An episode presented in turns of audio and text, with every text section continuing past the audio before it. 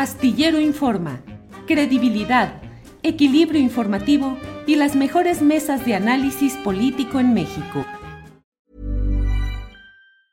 Hey, I'm Ryan Reynolds. Recently, I asked Mint Mobile's legal team if big wireless companies are allowed to raise prices due to inflation. They said yes. And then when I asked if raising prices technically violates those onerous two-year contracts, they said, "What the f*** are you talking about? You insane Hollywood ass." So to recap, we're cutting the price of Mint Unlimited from $30 a month to just $15 a month. Give it a try at mintmobile.com slash switch. $45 up front for three months plus taxes and fees. Promo for new customers for limited time. Unlimited more than 40 gigabytes per month. Slows. Full terms at mintmobile.com. Tired of ads barging into your favorite news podcasts? Good news. Ad-free listening is available on Amazon Music for all the music plus top podcasts included with your Prime membership. Stay up to date on everything newsworthy by downloading the Amazon Music app for free or go to amazon.com slash news ad free. That's amazon.com slash news ad free to catch up on the latest episodes without the ads. Don Juan Becerra Costa, buenas tardes. Muy buenas tardes, don Julio, don Arturo y don Alberto, y a la audiencia un abrazo bien fuerte y aún más caluroso que el clima que estamos viviendo. Sí, sí, sí, así es, Juan. Alberto Nájar, buenas tardes. ¿Cómo estás, Julio, Arturo, Juan? ¿Cómo están? Y un saludo también a todos los que nos ven y acompañan. Gracias. Arturo Cano, buenas tardes. ¿Qué tal, Julio? Muy buenas tardes. Gracias, buenas tardes a los, a los, compañeros de mesa y a todos los que nos acompañan. Gracias. Alberto Nájar, el presidente de la República dijo, hoy estamos viviendo en una época de mentiras que hay quienes desde redes sociales con falsas noticias impulsan cierto tipo de eh, expresiones, percepciones, consideraciones y que estamos metidos en esa época de mentiras. Lo sabemos, lo hemos vivido, lo conocemos en las redes sociales, en las respuestas en nuestros chats, uh, en los que siempre hay peleas de posicionamientos de un lado y de otro. ¿Cómo va esa época de mentiras, Alberto? ¿Y crees que será perdurable y que en ella nos vamos a instalar largamente. Mira, déjame nada más poner el video y ahorita continuamos, por favor, Andrés, a ver si tenemos por ahí este video. Es una época de, de, de mentiras en, en, lo que está sucediendo. Eh, se entiende, pues, por el, puede ser que sea nada más por el coraje, pero también es muy probable que esté orquestado políticamente, porque acuérdense cómo hay manipulación en medios, lo que han significado las guerras sucias que hemos padecido.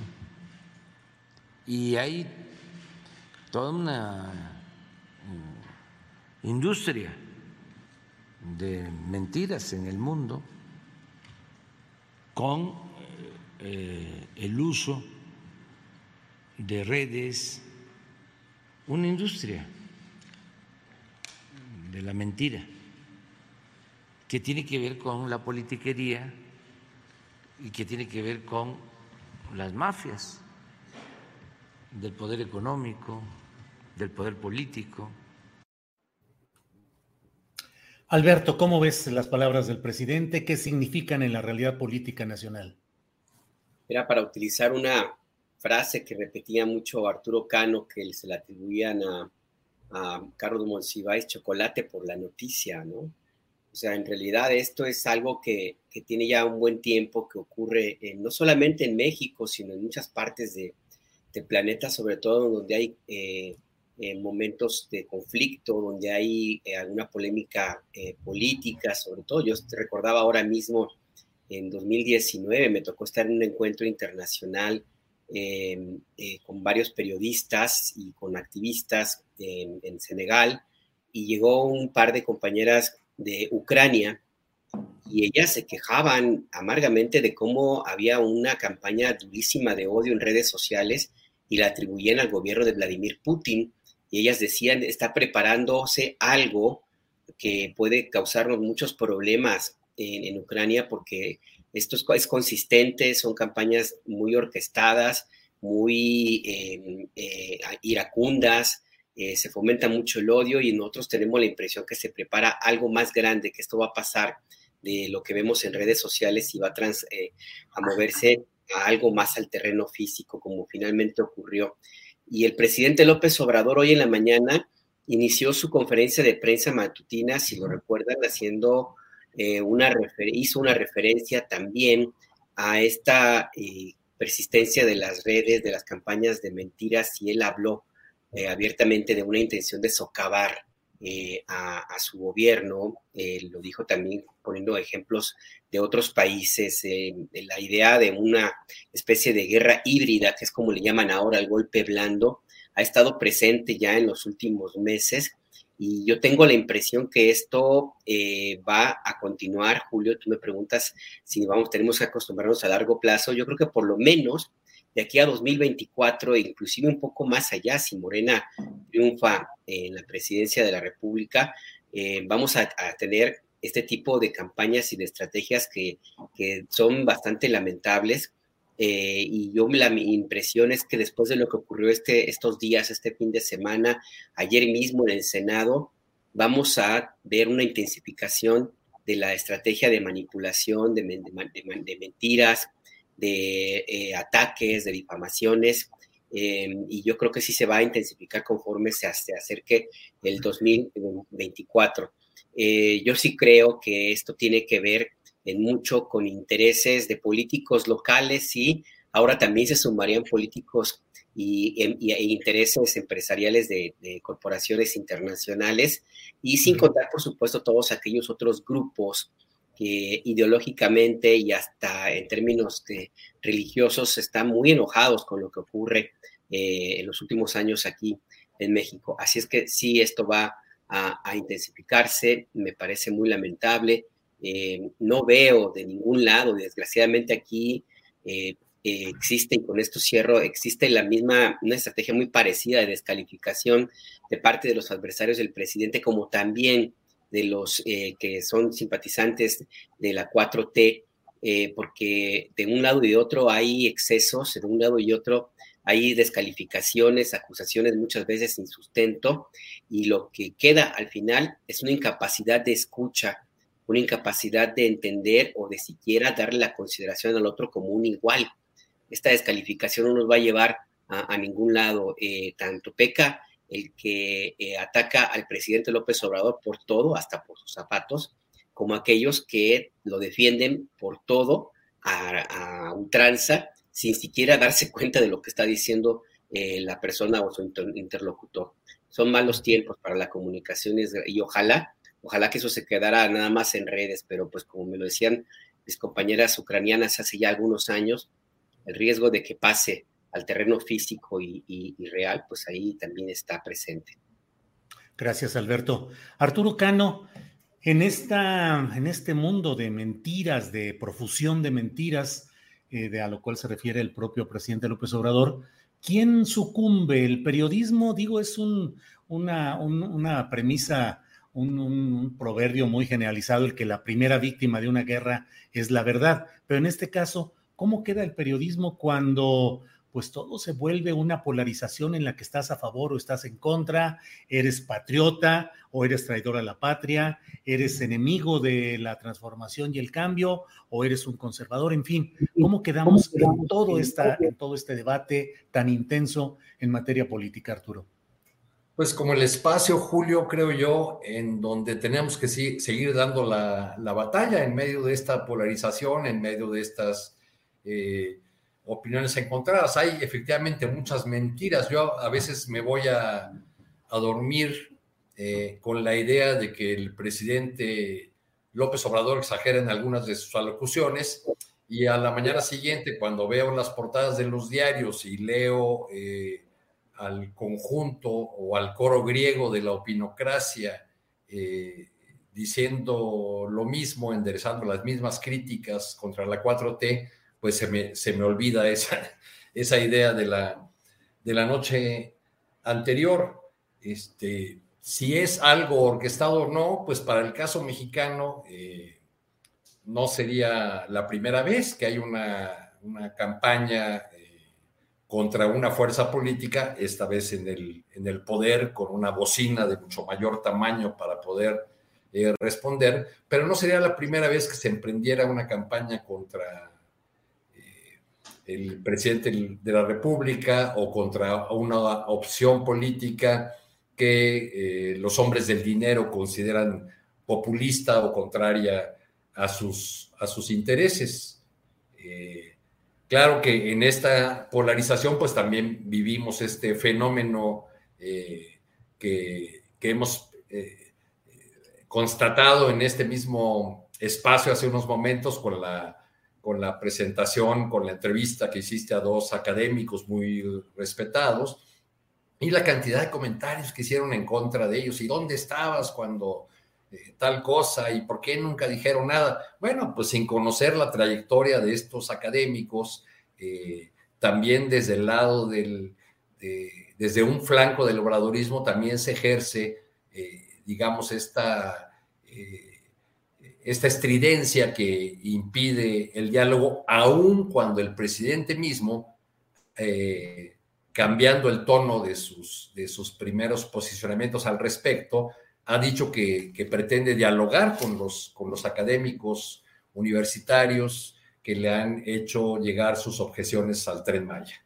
Pero bueno, pues así estamos estos temas. Así estamos. Arturo, gracias. Juan Becerra Costa, este domingo con la sesión de la Cámara de Diputados que desechó la iniciativa presidencial en materia de reforma eléctrica, se inició una nueva fase, diría yo, declarativamente más violenta y que irá ascendiendo rumbo a 2024, Juan?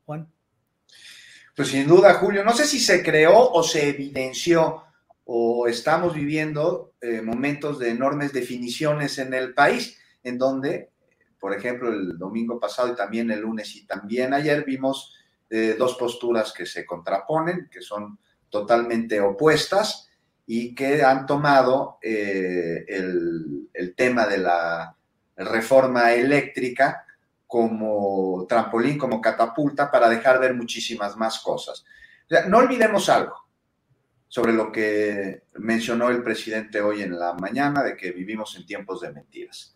O sea, la posverdad es el prefascismo, pero esta posverdad no suele venir nada más de un lado de, de la arena.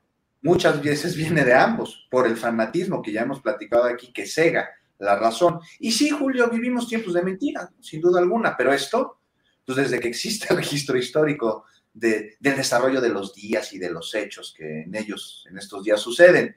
Nada más que a diferencia de otras épocas, ahora esas mentiras están pues cada vez más bajo el escrutinio y ya no se toman como antes. Este, cuando hasta incluso se inventó, ¿no? Si vamos a hablar de, de tiempos de mentiras, pues se inventó una palabra para imponerlas las mentiras más absurdas, es la palabra dogma, ¿no? Entonces, pues cosas que no podían ser explicadas, por más inverosímiles que pudiesen ser, se les ponía, se les catalogaba como dogma y ya todo el mundo se las tenía que comprar porque había un régimen detrás que castigaba al que eh, intentara ir en contra de ese dogma. Entonces sí, son tiempos de mentiras y son tiempos de una herramienta pues, muy antigua que es utilizada no solo en México, sino en otros países. ¿no? Ahí tenemos el ejemplo de Latinoamérica, que a través de mentiras pues, se han orquestado golpes de Estado por una oposición de derecha que Julio es especialista en comunicación política, lleva dos mil años evangelizando, son expertos en ello y saben perfectamente el enorme poder que tiene la infodemia, porque la noticia falsa es, es el síntoma de un propósito que va mucho más allá nada más de engañar por engañar. Y esto me parece que es algo que debemos entender. Ahora, ¿cuál es el propósito de la mentira?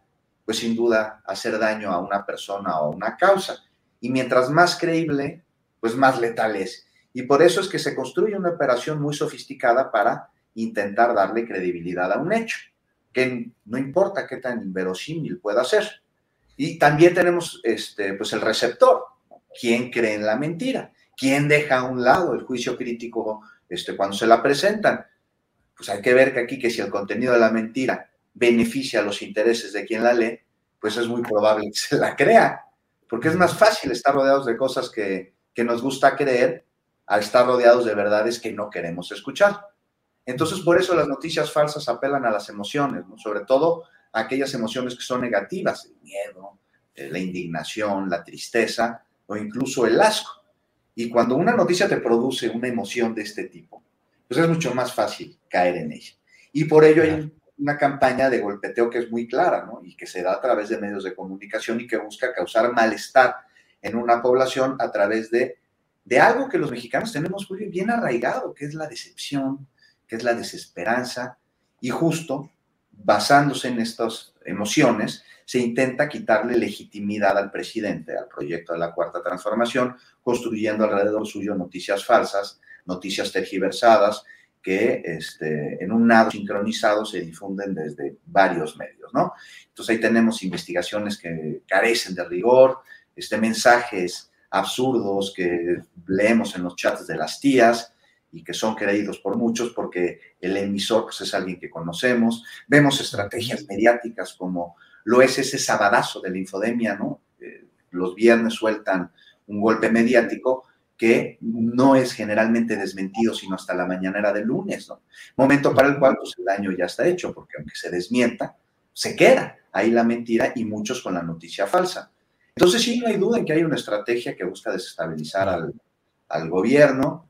Es algo que se puede ver con una serie de embates que se orquestan desde que empezó este sexenio, que me parece que tenía claramente el presidente y el gobierno detectado que se iba a dar y utilizan a la desinformación como herramienta en un intento de golpe blando que no usa la violencia en las calles para quitar el poder, que se vale de los medios de comunicación o del de el, lawfare, ¿no? de las estrategias legales. Y pues ahí está, Julio. Este, Entonces vemos que se une la oposición, que, que, no tienen un proyecto que supuestamente vaya de la mano, pero con el esquema de que el enemigo de mi enemigo es mi amigo, se juntan y trabajan en ello. Claro. Bien, Juan, muchas gracias. Alberto Nájar, ya que estamos encarrerados con estos temas polémicos que efectivamente incendian el chat y las opiniones de quienes nos hacen el favor de escucharnos, te pregunto, ¿qué opinas de la etiqueta, el estigma, porque es eso, de calificar a ciertos actores políticos como traidores a la patria? Mira, a mí me parece que es un exceso. Y es un exceso como el que ha cometido la derecha también eh, cuando calificó al, entonces candidato López Obrador como un peligro para México. Y es lo que yo me, refiero a que, a que yo creo que es importante hacer un alto y ya parar en este tipo de excesos. Porque traidor a la patria legalmente tiene su definición y para hacer un resumen, pues se refiere a quien a quien privilegia o, que, o quien facilita la intervención de intereses extranjeros en, en México. Esa lectura pues fácilmente podría aplicarse a quienes de una u otra forma pues han promovido que intereses internacionales eh, eh, participen en la generación de energía eléctrica. Eh, y por eso es que hay, muchos que creen o, se puede llegar a pensar que, el epíteto pues es merecido.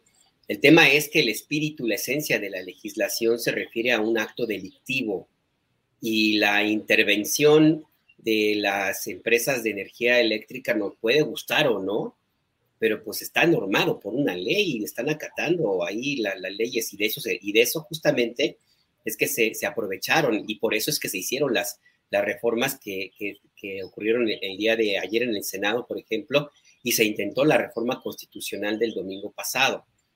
Así es que, pues a mí me, parece que ahí el, tema tendría que movernos un poco más a la reflexión, eh, tener cuidado en el uso de las estrategias eh, políticas de esta naturaleza, porque al final del día, pues se comete el mismo exceso que se incurrió en 2005-2006 cuando, cuando a López Obrador le acusaron de un peligro para México y que se fue repitiendo durante mucho tiempo eh, este estigma con el cual el presidente, el ahora presidente tuvo que, lidiar y que finalmente logró superarlo. Eh, y del lado de la, y, esa es una táctica muy de la derecha, la descalificación vil y artera. Eh, si el argumento es que no son iguales, pues me parece que tendrían que tener cuidado al momento de incurrir en prácticas semejantes. Ahora bien, también del otro lado se han pasado de la raya. O sea, tú, como bien dice Juan, el fin de semana es hasta realmente eh, indignante ver cómo se, en las redes sociales se inician campañas agresivas de un ataque sistemático en contra de la familia del presidente, incluso contra el hijo menor del presidente. O sea, también, también a mí me parece que, aquí estamos ya en, un, en, un, momento en el cual ya no se sabe quién lanzó, bueno, sí, sí, yo sí tengo claro quién lanzó la primera piedra, fue la derecha, fue Claudia Cruz González, fue este impresentable Calderón Hinojosa, pero no veo necesidad de que sigamos despeñándonos por ese camino. ¿Por qué? Pues porque al final del día, al final del día, pues es bueno que haya un gobierno de esta naturaleza como el que tenemos ahora, yo me parece que está bien, pero no es infinito. Va a tener que llegar el momento en que cambie de color el, gobierno en, México y los que ahora son criticados van a criticar, como en su momento los que ahora son criticados, pues critica, son ahora señalados, ¿no? Yo creo que el país y nosotros mismos merecemos tener, tener un poco más de reflexión y no caer en esos excesos, eh, porque sí podemos encontrar todas las explicaciones posibles, pero, pero tenemos que llegar a eso. A mí me parece que, el debate no debería concentrarse en, en, esa naturaleza. Tampoco se vale ese argumento, y con esto cierro, de que el que se ríe se lleva. Pues no, aquí se trata de que todos puedan reír y que no signifique que te estés llevando. Gracias, Alberto. Arturo Cano, ¿qué opinas de la aparición en escena de esta etiqueta tan pesada traición a la patria? Bueno, es, una respuesta, por un lado, siguiendo la línea argumental de Alberto, pues a todas las ofensas, insultos, etiquetas eh, que le han colgado al presidente López Obrador y a la 4T, de la deriva autoritaria al dictador, al destructor de instituciones, eh, asesinos, le, han dicho incluso. Este, pero eh, la oposición parece tener eh, coraza de rinoceronte para el ataque, pero la delicadeza de una mariposa a la hora de que le, le responden. A mí no me parecen los términos de, de, la, de la campaña, me parece que, que es utilizar armas como las que utilizó el Partido de Acción Nacional en otro momento, por ejemplo, sobre todo Felipe Calderón con con la frase de su asesor, Antonio Solá, aquella de que el observador es un peligro para México. ¿Eso qué era? ¿Una caricia? Entonces, eh, de, verdad creo que, que ya quitado el, rollo este de los carteles, casi casi como de se busca, y, las quejas de, eh, de, los diputados de la oposición, eh, creo que lo, que nos queda pues, es eh, del, domingo pasado, pues son dos bandos todavía más claramente definidos. Para usar los términos refresqueros del presidente, diríamos que con este tema de la reforma eléctrica, a pesar de su derrota en el legislativo, López Obrador logró meter en una sola caja a la oposición, empaquetarla. Y para empaquetarla necesita calificar ese paquete. Y el paquete es de traición, así es como lo está eh, fraseando.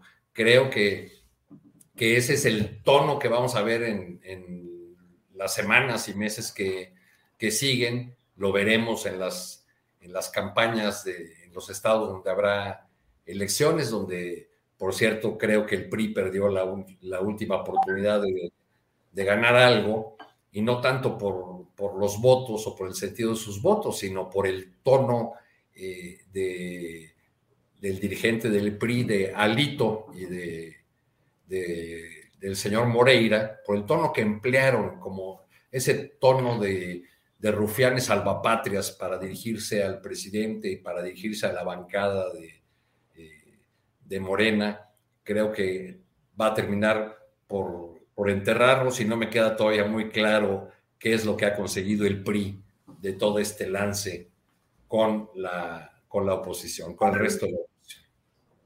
Gracias, Arturo. Juan Becerra Costa, para cerrar esta ronda de preguntas sobre eh, la utilización de esa etiqueta pesada de traición a la patria a opositores al obradorismo. ¿Qué opinas, Juan?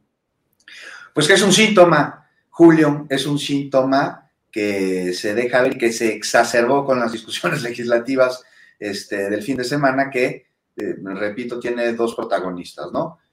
Y hay que ver cómo surgen estos protagonistas y cómo se amalgaman con otros grupos. Tenemos por un lado, Y esto, pues hay que analizarlo y no hay que echarlo en saco roto.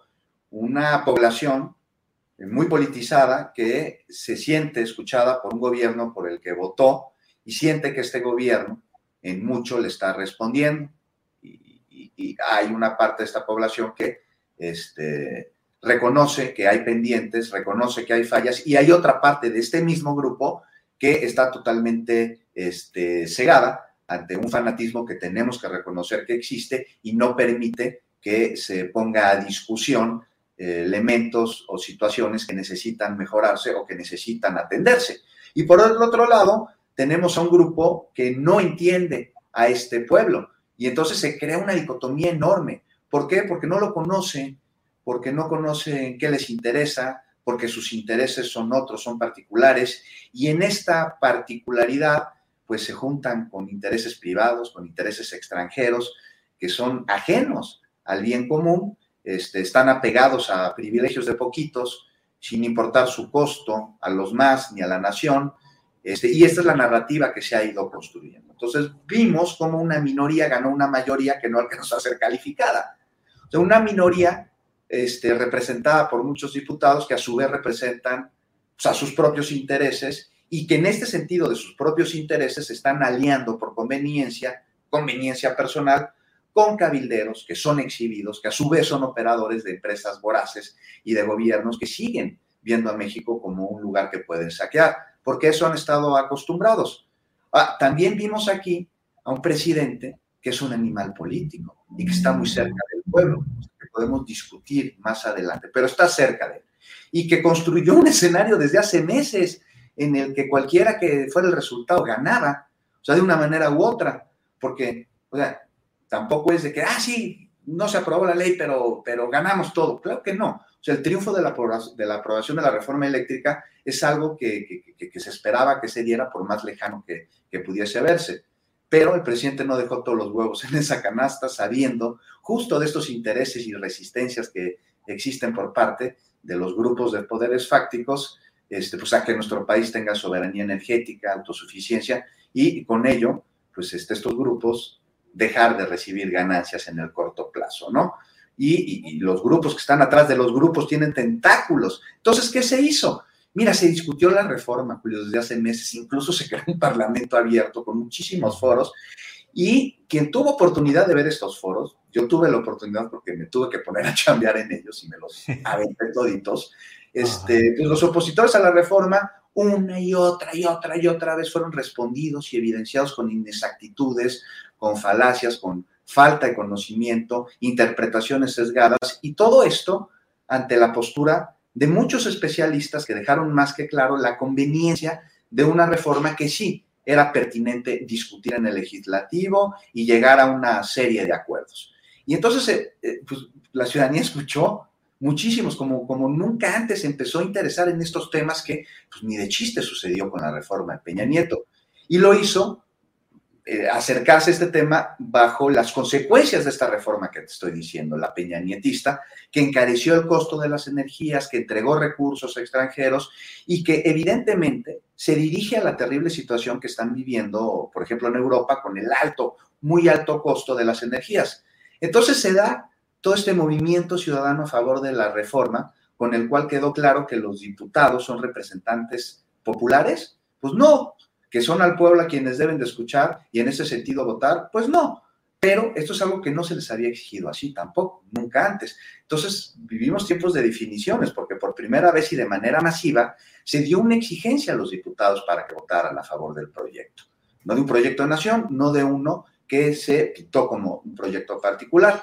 Y entonces dan las movilizaciones ya no solo en redes sociales, sino en la calle, y ahí se van a San Lázaro con marchas, con consignas. Ahí veíamos incluso al fisgón hablando, ¿no? Con mucha emoción, se tocó la puerta de los representantes, se hizo una campaña para que la ciudadanía le exigiera a sus diputados, se, publicaron en, en, Twitter la foto de los diputados con sus números de contacto, diciéndoles, oye, vota a favor de la reforma, usted comuníquese con su diputado y hágale saber cuál es la, intención de voto este, que debe de representar.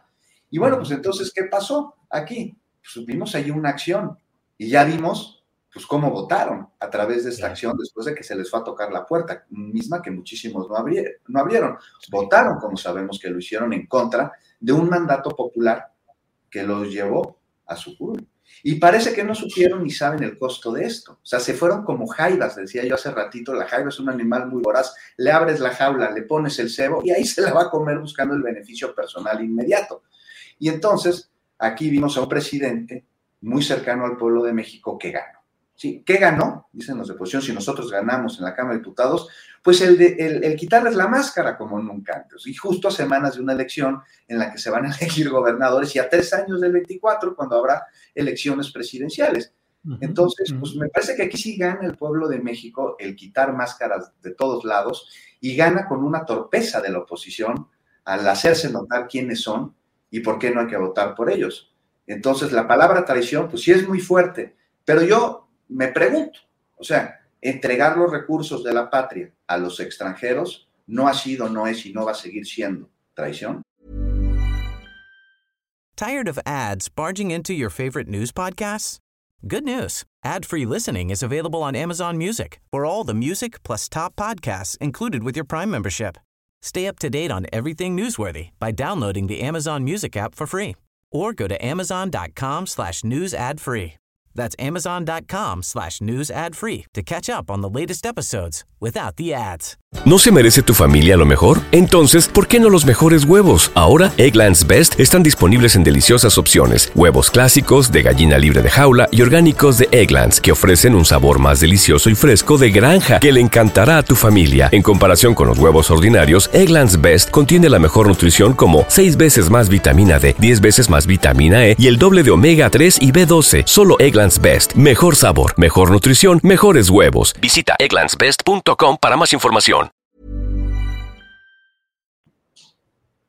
Gracias, Juan. Alberto Nájar, en la parte final de lo que nos ha expuesto Juan Becerra Costa, dice los resultados electorales en lo inmediato y a 2024 van a demostrar el gran error de la oposición. Vienen seis elecciones estatales en este junio próximo, hasta antes de las votaciones legislativas sobre la reforma eléctrica y sobre el litio, los eh, pronósticos eran que Morena ganaría cuando menos cuatro de seis eh, gubernaturas en juego y que es muy difícil ganarla en Aguascalientes, donde el PAN parece tener muy avanzado el camino y que puede ser competido en Durango. ¿Crees que estos cambios en el ánimo de votantes que se derivaran de las votaciones legislativas impacten y Morena gane, por ejemplo, cinco o seis gobernaturas o más o menos se va a mantener el mismo, eh, las mismas tendencias en estas entidades. Alberto, con tu bola de cristal, por favor. Mira, en el caso de Aguascalientes sí veo difícil que Morena pueda ganar y no, no es necesariamente por el trabajo político que pueda hacer Acción Nacional, sino el lugar donde se encuentra el Estado, pues es una zona de muchísima eh, tradición conservadora, eh, donde pues sí pesan mucho los dichos y hechos de la, de la, de la Iglesia Católica, por ejemplo, la historia eh, sinarquista, la historia cristera, entonces, y también la misma sociedad, pues que, que eh, por ser un estado muy chico y que se ha mantenido, se mantuvo pues durante mucho tiempo fuera, fuera de, la, de la mirada de, de otros lugares del país, mantuvo su propia vida y hay mucha había en algún momento mucha resistencia a las personas eh, de fuera del país. Recuerda lo que ocurrió después del 85 y, y después de que se instaló ahí el INEGI. Yo recuerdo que cuando trabajaba en la jornada, alguna vez hicimos un reportaje, Arturo, ¿recuerdas? Sobre esa eh, xenofobia que había en algunos estados de, de, la República y pues no, Calientes era uno de esos donde, donde se hablaba mucho de, con enojo de la llegada de capitalinos, de personas nacidas en Ciudad de México que tuvieron que instalarse allí pues, pues porque en, la Ciudad de México no se podía vivir por las condiciones del, sismo, ¿no? Entonces yo creo que por ahí difícilmente puede haber un triunfo. En otros estados, Tamaulipas, bueno, Tamaulipas de ahí, eh, quién sabe qué está pasando, pero hasta, hasta hace unos meses todo parecía con pian pianito para, para Américo Villarreal, algunas encuestas le dan una, una pérdida de, de, popularidad, está funcionando mucho la estrategia del truco, que es el candidato del gobernador, y en el resto de las entidades yo sí creo que se va a mantener más o menos el mismo, el mismo escenario y con probabilidades de que inclusive la votación se, intensifique. Y además, ojo, porque, y por eso es que es el, eh, las críticas y los gritos de algunos opositores, eh, como Jorge Triana, por ejemplo, eh, pues justamente porque les dolió la campaña, el epíteto, y porque saben que ese cartel que, está, que está circulando, pues ya va a empezar a hacer su efecto y, y es muy complicado que se quiten ese San Benito. Y lo saben muy bien, sobre todo la gente del Partido Acción Nacional, pues porque ellos mismos lo utilizaron, insisto, en 2005, 2006 contra el presidente López Obrador y durante mucho tiempo les funcionó y una buena parte de las personas que todavía ahora mantienen una animadversión dura, fuerte en contra de López Obrador, pues recuerdan justamente esa campaña, eh, esa, esa idea de que, de que López Obrador es un peligro para México. Sí se la creyeron y lo siguen pensando. Entonces el PAN saben perfectamente hasta dónde puede llegar a impactarles un epíteto de esa naturaleza y por eso están que se mueven y se remueven, ¿no? Eh, independientemente que no le quita lo excesivo, por supuesto, como había dicho, pero bueno, pues saben perfectamente que esto que ocurrió eh, con esta campaña de ahora mismo y con, ojo, lo que sucedió el domingo de la revocación de mandato, que no, que se movilizó muchas personas más de las que esperaban, y con lo que plantea también el presidente López Obrador, que luego revertir lo que durante unas horas fue festejado como una victoria de la oposición y a las poquitas horas ya se convirtió en una derrota para ellos, pues saben perfectamente que lo va a capitalizar el presidente López Obrador, el movimiento de la 4T, si es que Mario Delgado se mantiene lejitos de ahí de, de, la contienda electoral.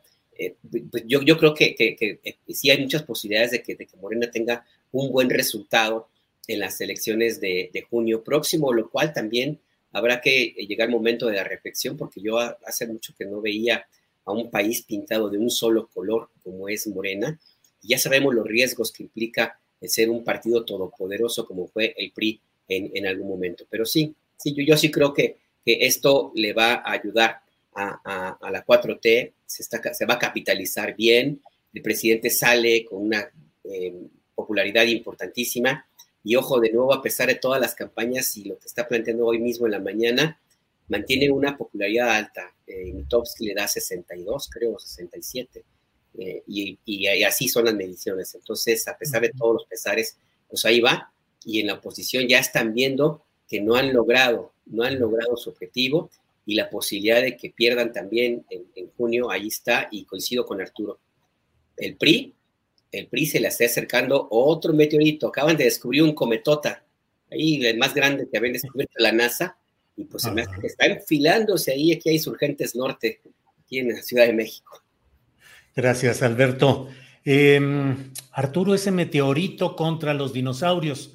Yo suelo jugar con las palabras y decir lo que queda del PRD, porque pues ya es microscópica la, la presencia de legisladores eh, representantes de lo que fue el partido fuerte de la izquierda electoral en México, la izquierda partidista, que fue el PRD. El PRI también irá en ese proceso de extinción. ¿Qué nos va a quedar entonces, Arturo? Solamente Acción Nacional como el partido que represente la oposición, donde también no veo liderazgo fuerte, veo a Marco Cortés, que sería como lo diría aquel famoso cronista deportivo que ya va de en retiro, el perro Bermúdez, pues sería un marquititito el que se tendría ahí al frente de, Acción Nacional. No veo mayor cosa. ¿Qué va quedando de la oposición, Arturo? Pues eh, ganaría una medalla eh, la colega o el colega que, nos respondiera este, la, pregunta de qué, ganó el PRI y qué, qué, va a pasar con, con, con los herederos de, la otrora aplanadora.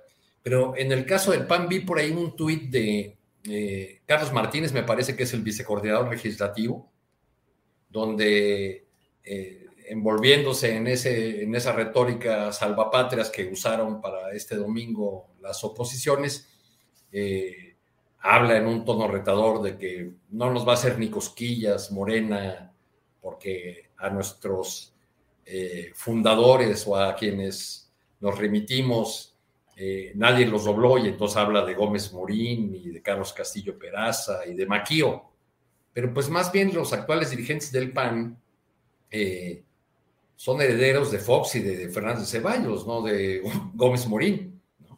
Eh, y lo que, eh, digamos, decirle, decir que se trata de liderazgos pequeños, pues es hasta, hasta maltratar esa palabra, porque no, no, se les, no se les mira, no se les ve. La pregunta a resolver es, ¿quién, quién es el, quién está al frente de la oposición, quién dirige?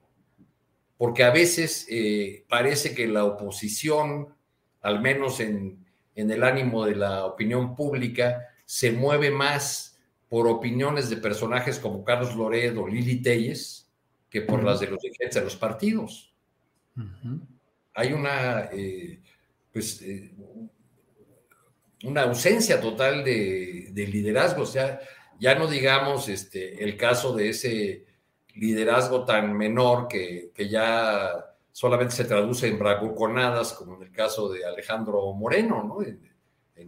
en videos donde reta al, presidente o reta a Mario Delgado o, esa, o esa linda foto donde, donde se meten todos los diputados del PRI en un camión, ¿no? Todos saben un camioncito sabiéndolo acomodar.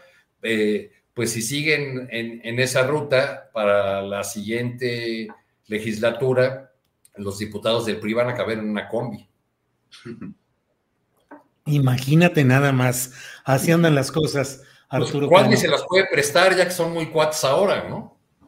Pues sí, así es, así es el gran, otro de los grandes ideólogos, Cuadri, que es el que pone los temas y el escándalo y el ruido y todo esto. Juan Becerra Costa, em, sin esta oposición, ¿qué sería de nosotros los periodistas y qué sería del ciudadano que no tendría estos escenarios tan peculiares? pero más allá de lo anecdótico, lo folclórico o lo lúdico del asunto, el gran problema, me parece, Juan, es que nomás no logran tener ni un liderazgo viable, no hay un solo personaje dentro de, ese, de esa amalgama de la oposición que pueda ser el candidato. ¿Quién? Lili Telles, Gabriel Cuadri, Carlos Loret, eh, abiertamente Claudio X, Margarita Zavala. No hay el personaje que realmente aglutine no tienen programa, llevan derrota tras derrota. Eso, Juan Becerra, te pregunto, casi en términos de diván psiquiátrico. ¿Los vuelve más peligrosos, Juan? En un sentido sí los vuelve más peligrosos porque eh, ante la desesperación y la frustración de no alcanzar este, sus, este, sus intenciones o sus motivaciones, pueden acudir de manera muy inescrupulosa, que ya sabemos que lo pueden ser, a otro tipo de tácticas, y más si traen el discurso del odio. Cuando uno empieza a generar el discurso del odio, es un arma que se sale completamente del control de quien la detona y de todos los demás. Este, ahora que vemos que están haciendo, ¿no? Este pragmatismo ante la falta de cuadros, la caballada está flaca, este, pues ya lo decías tú, ¿no? Tienen como ideólogos a, a Cuadri, que pues, es altamente cuestionable este, su discurso de xenofobia, de odio, de fascismo. Tienen a Lili Telles, que vimos el centón que le puso ayer está Citlali Hernández allá en la Cámara de Senadores, que como que ahí como no, la dejaron hablar. Digo, no, no, yo sí voy a hacer uso de la palabra. Lili Telles le increpó. Fíjate la incongruencia, la increpa hablando sobre el odio y sobre la violencia y sobre la exposición utilizando ella un discurso de odio, de exposición y de violencia. Finalmente, este, Citlali le dijo, el odio proviene de ustedes y el reclamo es del pueblo. Salgan al pueblo y platiquen con el pueblo para ver por qué es, su enojo. Entonces utilizan este eufemismo de pragmatismo ahora, este, que ya hemos hablado aquí que es algo más promiscuo, y este, pues el ejemplo claro, ¿no? Que a mí me sigue doliendo es ver a Ricardo Anaya encabezar las celebraciones del aniversario del PRD en 2018, un partido que nace del Frente Democrático Nacional, siendo él un candidato de ultraderecha y señalado de recibir sobornos para aprobar una reforma. Este, una oposición, ¿qué, pasaría si no existiera esta oposición? Me preguntas, este, Julio, pues tendríamos que ver qué oposición existiría en su lugar, si la que tiene Morena dentro con Monreal nada más, o si tuviésemos una una oposición que fuera una buena oposición, que tuviera el ojo puesto en, el partido, en el gobierno y en los funcionarios en el gobierno para crear contrapesos y construir sobre ello un proyecto. Sería buenísimo para la democracia, sería buenísimo para nuestro país. ¿Quién no va a votar por un proyecto que tiene viabilidad y que atiende a las distintas problemáticas que existen en el país, más allá de las promesas falsas y de la demagogia? Sería, sería excelente. Este, pero bueno, ¿qué pasa? Que la oposición está ligada a esos poderes que se han quedado sin contratos, a los que les dijeron adiós a las licitaciones, a los que pues, tenían el pago de sus impuestos condonados y ahora los tienen que pagar, adiós al outsourcing, se disminuye en un 80% el gasto de publicidad gubernamental, ya no se contrata desde presidencia columnistas, se nacionaliza el litio, algo que en Bolivia causó un golpe de Estado, que hay que analizar aquí, o sea, no se nacionalizó el litio como, tal, o sea, eso sería ratificar una ley ya existente. Lo que se hizo es que se blindó su utilidad, y al artículo 27 constitucional se le ponen reglamentaciones para ver quién explora, extrae y explota este mineral estratégico que es llamado el, oro este, del siglo XXI. Entonces, pues, pues, sí, deja mucho que desear la oposición. También preguntabas hace rato ya para acabar, el PRI porque el, PRD sí es, queda un añico de él, un añico triste, un añico cuyo su último gobernador fue Aureoles, pero el PRI no sé, Julio, porque uno despierta y el dinosaurio sigue ahí, el PRI no se crea ni se destruye, solo se transforma, me parece que lo va a seguir haciendo. Y ya luego le entramos al tema de los peristas que hoy están en el ojo del huracán, trabajando para la 4T. Gracias, Juan Becerra Costa. Eh, Alberto Nájar, pues precisamente lo que dice al final eh, Juan Becerra Costa me da la oportunidad de preguntarte, Alberto, sobre este tema específico de los cambios en esta Oficina de Seguridad Alimentaria Mexicana, Segalmex, eh, a donde llegó un personaje que yo digo resulta muy extraño ese reciclamiento de Ignacio Ovalle Fernández, que hace 45 años fue todopoderoso secretario de la presidencia con Luis Echeverría Álvarez. Fue jefe y fue promotor eh, de, una, de una etapa del joven entonces antes Manuel López Obrador, que en Tabasco eh, tuvo encargos derivados precisamente de lo que tenía Ignacio Ovalle como encargo nacional.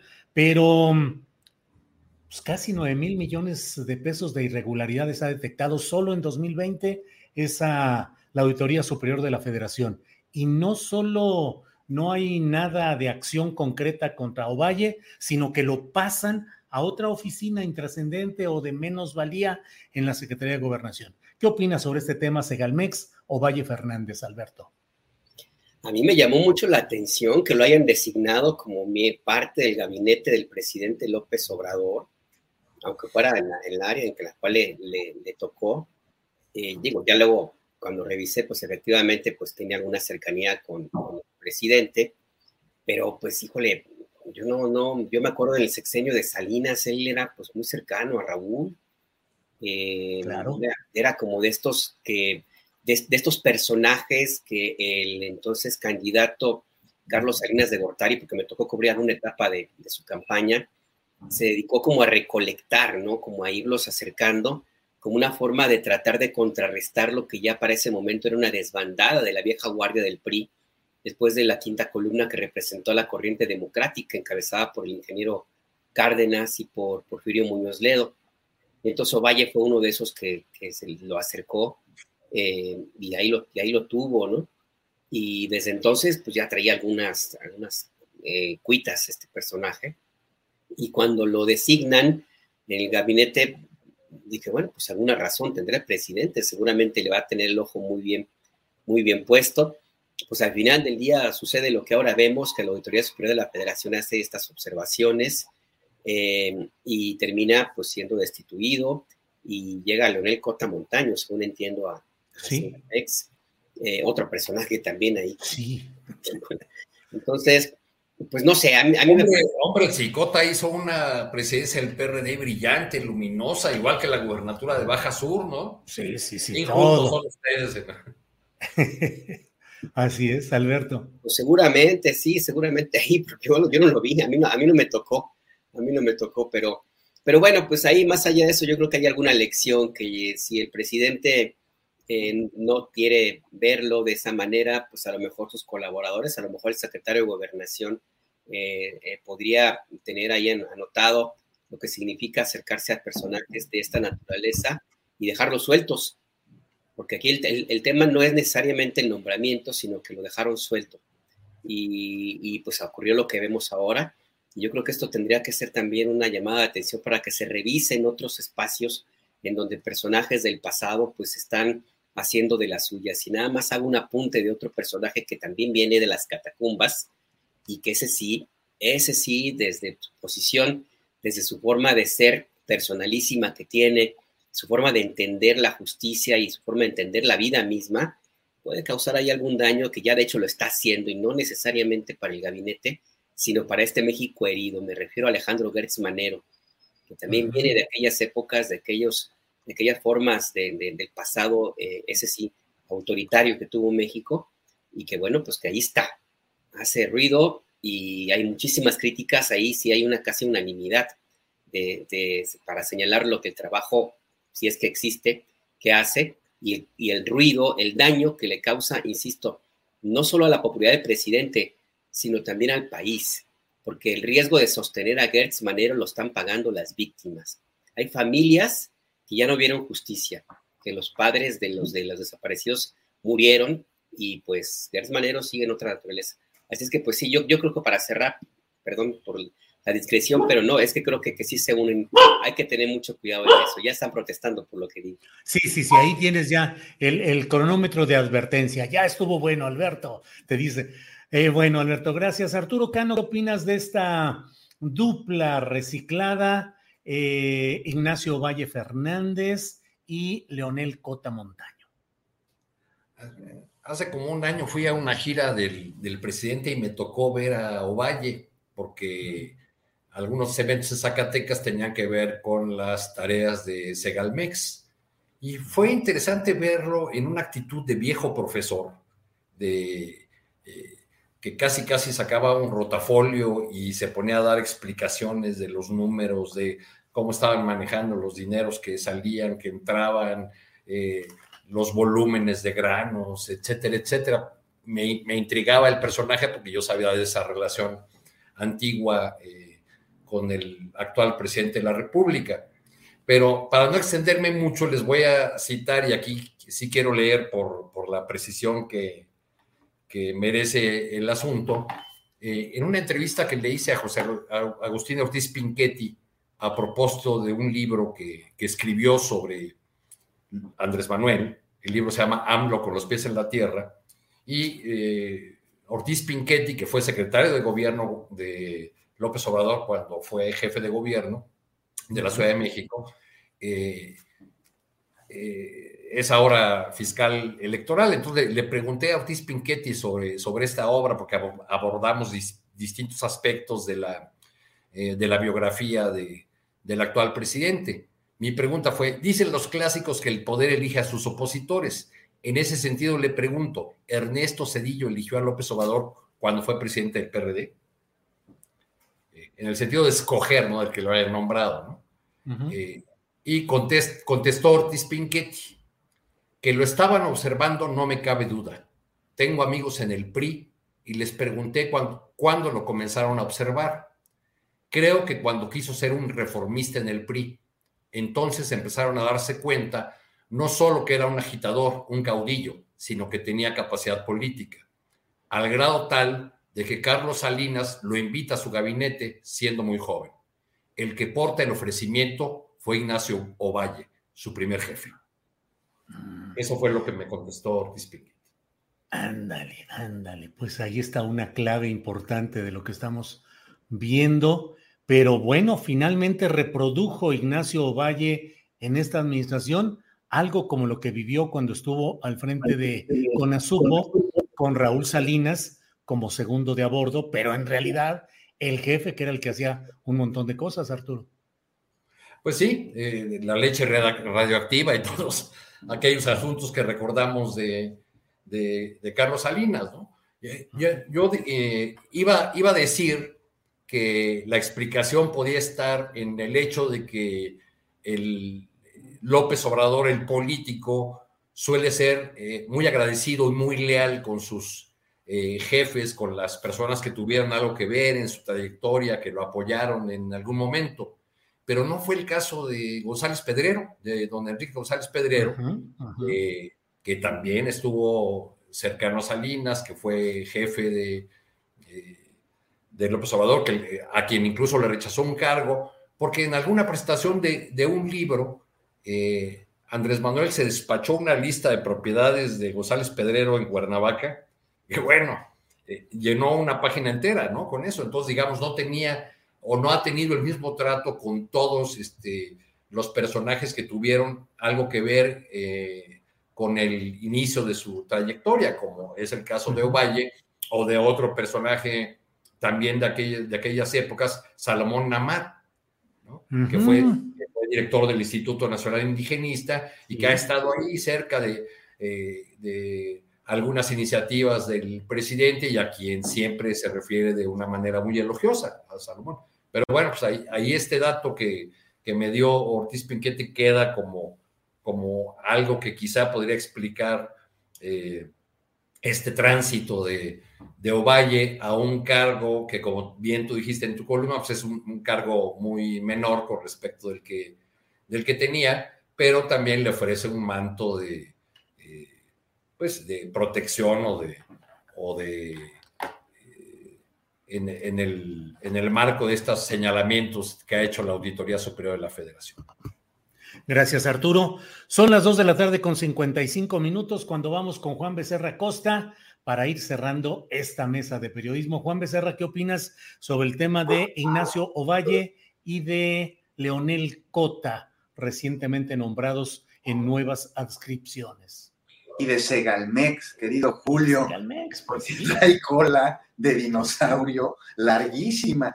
Dice el gran Pedro Miguel, y con toda razón, que para entender lo que sucede hoy en México es imprescindible entender, y bien además, lo que sucedió durante el sexenio de Miguel de la Madrid. Y sí, Julio, hay que estudiarlo y no quedarnos en el malentendido que nomás ahí fue, fue un sexenio gris como don Miguel mismo, porque es un sexenio negro que culminó con el gran fraude del 88 y que dio pie a que nuestros, nuestros pueblos, nuestras ciudades, regiones del país se hayan pintado pues ni de negro ni de gris, sino del color rojo de la sangre. Y Segalmex, hoy en el, ojo, en el ojo del huracán, lo está en el ojo del huracán desde entonces, pero con otro nombre, porque hay que recordar que era la CONASUPO, la Compañía Nacional de Subsistencias Populares, de la cual Raúl Salinas fue eh, el encargado de todas sus compras y de todos sus contratos. Luego, absorbida por Liconza, ¿no? Por Liconza, hoy se llama seguridad alimentaria. Y parece ser que, te digo, sigue arrastrando la cola del dinosaurio y una inercia de corrupción que ha trascendido sexenios y modelos. No olvidemos que en el 87 llegaron a México tres barcos de Irlanda con unas que casi 20 toneladas de leche en polvo, creo que fueron 17, estaba contaminada ni más ni menos por la radiación de Chernobyl y fue entregada a la gente por Conasup y algo que a la fecha no se ha podido investigar, ni los daños reales a la población, ni el entramado de corrupción y negligencia que permitió que esto sucediera. Y ya fue la Cámara de Diputados en tiempos de Cedillo que enterró con la mayoría prista este, este asunto, con una línea que iniciaba con De la Madrid, que pasaba por Salinas y que concluyó por, por, por este enterramiento con el mismo Cedillo. Peces gordos que no iban a ser sacrificados, este, pues su pesca traería un cardumen de corruptos interminable. Todos se cuidaron las espaldas no hubo repudio que conviniera y ahora Segalmex, con todo y su nuevo nombre, no está ajeno a los malos manejos. ¿Y cómo estarlo si quien está encargado del despacho era el mismo que colaboró con la mafia del poder cuando estaba en ese mismo encargo? Herencia Echeverría, de López Portillo, ahí medio congelado por de la Madrid, como lo hizo también con Gustavo Carvajal Moreno, y Salinas lo trae de regreso a la CONASUP. Sí, ¿quién lo trae de regreso? El innombrable. Un error, sin duda, pues que ahora se corrija, ¿no, Julio? O sea, que no sea como antes, que no se esconda, que no se tape, y más allá del manto de seguridad que le han puesto como un nuevo encargo, se tiene que investigar y nadie fuera de la ley.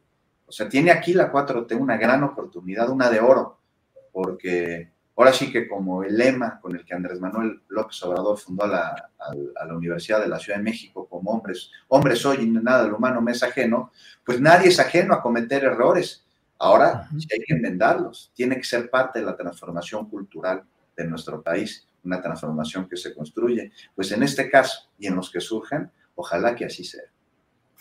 Pues ojalá que así sea. Les agradezco mucho a ustedes eh, tres, eh, Arturo, Alberto, Juan, la oportunidad de pasar revista a todos estos temas que siempre eh, requieren reflexión, profundidad y sobre todo lo que reconozco mucho en, en, iba a decir, en ambos tres es la honestidad intelectual. A mí me parece que es uno de los rasgos fundamentales y me complace mucho el servir de correa de transmisión entre periodistas en quienes reconozco honestidad intelectual, no una posición partidista ni comprometida para favorecer eh, determinado momento o circunstancia, sino que seamos siempre capaces aquí de analizar con toda la carga necesaria de datos, de opiniones, de circunstancias, la realidad nacional.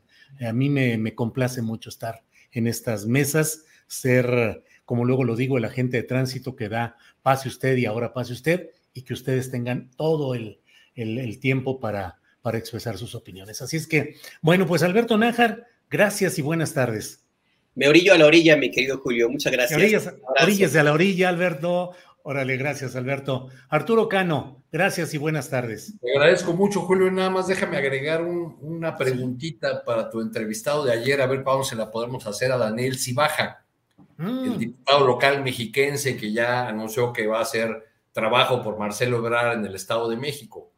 Le faltó precisar que la reunión, que fue el día 7 en un hotel cercano al Monumento a la Revolución, eh, fue una reunión con representantes de todo el país, no solo del Estado de México, y la mayor parte de ellos eran miembros del grupo del Vester Gordillo, encabezados por Tomás Vázquez Vigil, Tapatío, ex dirigente eh, nacional del propio sindicato y ya en 2018 encargado por la maestra de la elección de Veracruz. Entonces ya van al territorio, pero no solo a disputar a Tlacomulco, sino a todo el territorio. Sigue habiendo esa relación. La profesora Elvester Gordillo, que ha dicho que tiene algunas debilidades políticas, Jorge Castañeda, Marcelo Ebrard y algún tercero cuyo nombre no recuerdo. Esteban Moctezuma y Esteban Moctezuma. Mis tres amores, decía ella. Sí, así es. Entonces, Arturo, la fuerza de la organización, lo que quede y como quede del Baester en ese arranque de trabajos mm, a favor de Marcelo Ebrard? Pues eh, eh, entiendo que el plan es una eh, empezar a hacer presencia territorial sin giras del candidato porque están evaluando como un error de Claudia hacer presencia en eventos y no en territorio, ah. o como una debilidad de, ella desde el flanco eberardista, quiero decir.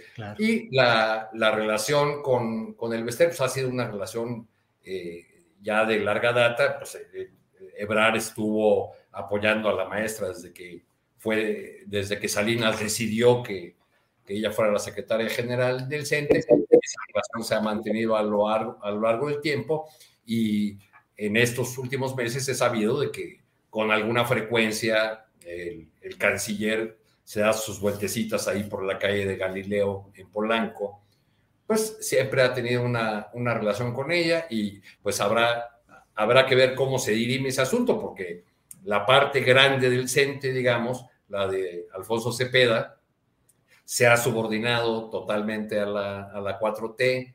En, el Zócalo dijo, somos el ejército intelectual de la, de la 4T, y pues muy probablemente irá a, apoyar, a respaldar ya en, en, el camino a 2024, pues a, a, quien sea el candidato o la candidata oficial. Pero bueno, pues ahí ya el canciller está haciendo su, su trabajo con su antigua amiga. Bueno, pues... Eh, Gracias, Arturo. Juan Becerra Costa, gracias y buenas tardes. Muy buenas tardes, Julio, Arturo, Alberto. Nada más una, una pequeña reflexión. Dicen que por ahí considera, hay quien considera un error que la doctora Sheinbaum no esté en el campo y esté nada más en, en, eventos, ¿no? Pues hay que recordar. Los Hay que, sí, claro, no, obviamente no, Arturo. Hay que recordarles nada más que la doctora Sheinbaum está trabajando y está gobernando. No está en campaña. Nada más. Abrazo. A todos ustedes. Aprendo mucho de todos ustedes. Gracias y nos vemos pronto. Buenas tardes. Hasta luego. Tired of ads barging into your favorite news podcasts? Good news. Ad-free listening is available on Amazon Music for all the music plus top podcasts included with your Prime membership. Stay up to date on everything newsworthy by downloading the Amazon Music app for free or go to amazon.com slash news ad free. That's amazon.com slash news ad free to catch up on the latest episodes without the ads. ¿No se merece tu familia lo mejor? Entonces, ¿por qué no los mejores huevos? Ahora, Egglands Best están disponibles en deliciosas opciones. Huevos clásicos, de gallina libre de jaula y orgánicos de Egglands, que ofrecen un sabor más delicioso y fresco de granja que le encantará a tu familia. En comparación con los huevos ordinarios, Egglands Best contiene la mejor nutrición como 6 veces más vitamina D, 10 veces más vitamina E y el doble de omega 3 y B12. Solo Egglands Best. Mejor sabor, mejor nutrición, mejores huevos. Visita egglandsbest.com para más información. Para que te enteres del próximo noticiero, suscríbete y dale follow en Apple, Spotify, Amazon Music, Google o donde sea que escuches podcast. Te invitamos a visitar nuestra página julioastillero.com.